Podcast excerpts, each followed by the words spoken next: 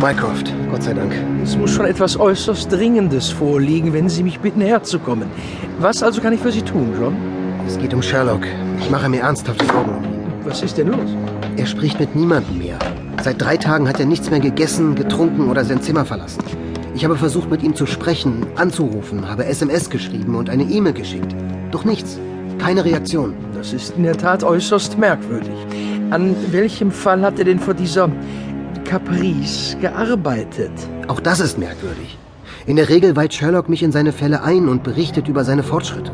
Doch dieses Mal hat er sich in tiefes Schweigen gehüllt. Mehrfach ist er für ein paar Tage verschwunden, ohne mir vorher Bescheid zu geben. Ich habe Zugtickets nach Belgien und Deutschland gefunden und Flugtickets, die belegen, dass er in der Schweiz und in Bulgarien war. Schön, aber was kann ich da tun? Mir wird er ganz bestimmt nichts erzählen. Wir sollten zumindest sicher gehen, dass es ihm gut geht, oder? In Ordnung. Dann wollen wir mal. Shelley? Shelley! Ich bin es, Mycroft. Na, na los, mach auf.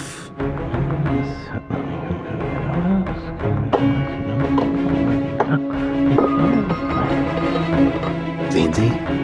Das ist doch merkwürdig, oder? In der Tat, er hasst es, wenn ich ihn Shelley nenne. Sherlock, antworte! Wenn er eine Überdosis genommen hat und gar nicht antworten kann? Sie haben recht. Angesichts der Umstände haben wir wohl keine andere Wahl. Wir müssen die Tür aufbrechen.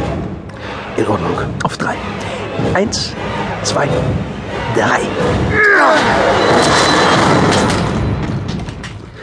Meine Herren, was für eine Überraschung. Mycroft, was gibt es? Waren wir nicht erst heute Abend verabredet? Sherlock! John, Nun, wie ich sehe, erfreust du dich bester Gesundheit. keine Beschwerden meinerseits. Und ich habe mir Sorgen gemacht. Eine reine Verschwendung geistiger Kapazitäten, John. Na, dann kann ich ja jetzt wohl gehen. Äh, Cheerio, Doktor. Sherlock, ich erwarte dich im Club. Sicher doch. Bis dann. 7. Juli 19.38 Uhr. Mycroft hatte zwar nichts dergleichen gesagt, aber mit der Art, wie er sich von mir verabschiedete, brachte er deutlich zum Ausdruck, dass er mich für einen hysterischen Spinner hielt. Ich machte mir nichts daraus und war froh zu sehen, dass es Sherlock gut ging. Meine Versuche, mit ihm über den Fall zu sprechen, an dem er offenbar arbeitete, scheiterten hingegen weiterhin. Ich weiß nach wie vor nicht, woran Sherlock derzeit arbeitet, aber sein Verhalten ist und bleibt alarmierend. Mehr, liebe Freunde, kann ich euch leider nicht berichten. Kein neuer Fall, kein Bericht. Gibt es denn keinen alten Fall, von dem Sie uns berichten können, Dr. Watson? Sweet Sandy 95, 19 Uhr 58. That's Sweet Sandy 95. Oh ja, gute Idee. Smiley. Miss Marple ist bei der Detective. 20 Uhr 1. Also, was mich schon immer interessiert hat, wie haben Sie beide sich eigentlich kennengelernt? English Bulldog 20.03 Uhr.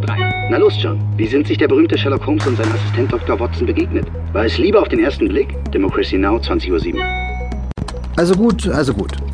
Um die ganze Geschichte zu erzählen, muss ich aber ein wenig ausholen. Nur so viel vorab. Hätten die Dinge damals anders gelegen, wäre Sherlock vermutlich nicht mehr am Leben und ich niemals in die Baker Street gezogen. Aber der Reihe nach.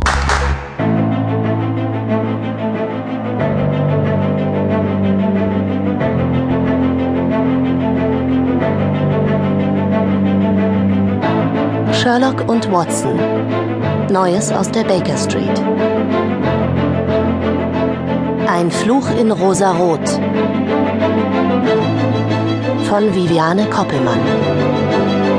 Frei nach Motiven von Arthur Conan Doyle.